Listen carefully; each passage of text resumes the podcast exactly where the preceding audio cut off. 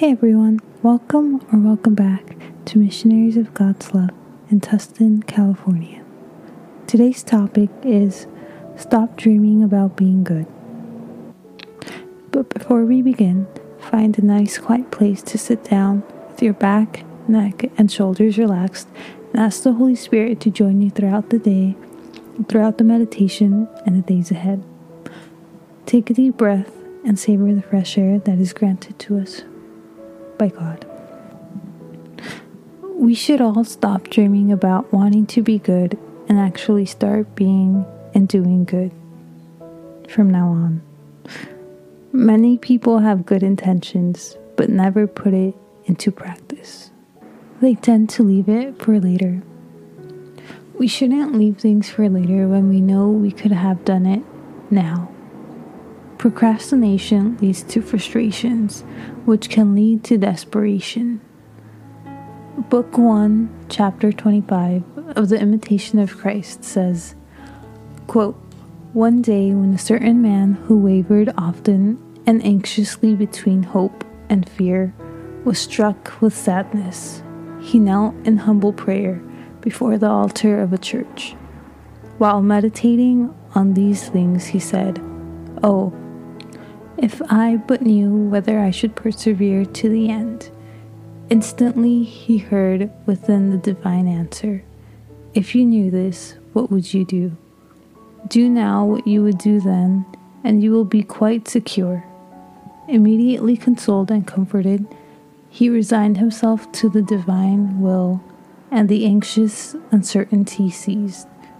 His curiosity no longer sought to know what the future held for him and he tried instead to find the perfect, the acceptable will of God in the beginning and end of every good work. End quote. Some people do not begin their spiritual journey. They first want to know what they will get out of it. Sometimes they will spend their whole life calculating exactly what they will receive from this. Sometimes they will die without ever having started. We should stop wanting to control our lives. We should let God control our lives and put ourselves to work.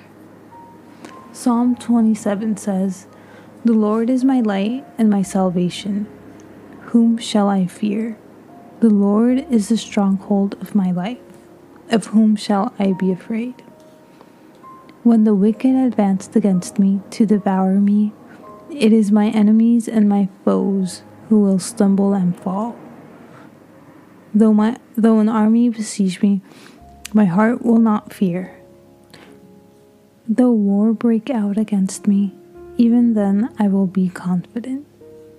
One thing I ask from the Lord, this only do I seek, that I might that I may dwell in the house of the Lord all the days of my life to gaze on the beauty of the Lord and to seek him in his temple. For in the day of trouble he will keep me safe in his dwelling. He will hide me in the shelter of his sacred tent and set me high upon a rock. Then my head will be exalted above the enemies who surround me. At his sacred tent I will sacrifice with shouts of joy. I will sing and make music to the Lord. When we follow God, He will be in charge of keeping the attackers at bay. This doesn't mean we won't get attacked, it just means we won't care about getting attacked. The only thing that matters is doing God's will. It's one thing planning your things well, and another is putting your confidence solely on yourself and not God. As we end today's prayer, say, Speak to me, Lord, for your servant is listening.